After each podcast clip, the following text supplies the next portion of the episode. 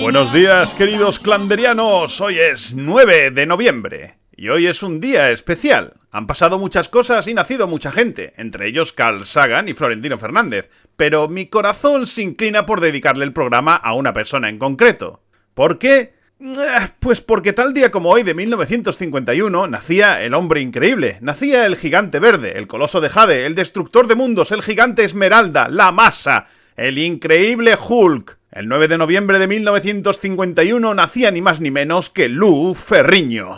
David Butler, médico, científico, busca la forma de explorar la fuerza oculta que todo humano tiene. De pronto, una sobredosis accidental de rayos gamma altera la química de su cuerpo. Ahora, cuando David Banner se disgusta o se indigna, ocurre una asombrosa metamorfosis.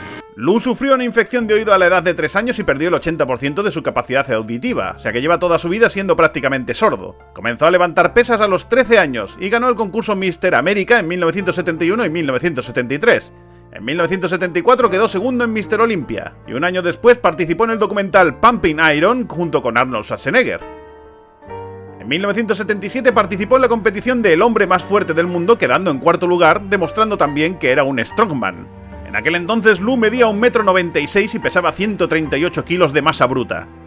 Debido a su gran tamaño fue elegido para la serie El Increíble Hulk, que duró desde 1978 hasta 1982.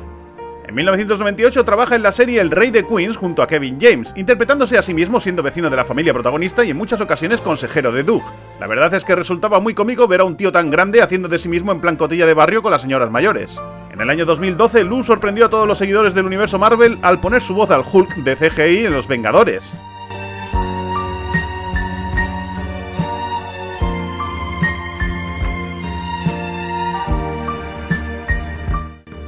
Hoy felicitamos el cumpleaños a nuestra actriz simpática del día, Mandy Lin, que cumple 43 años.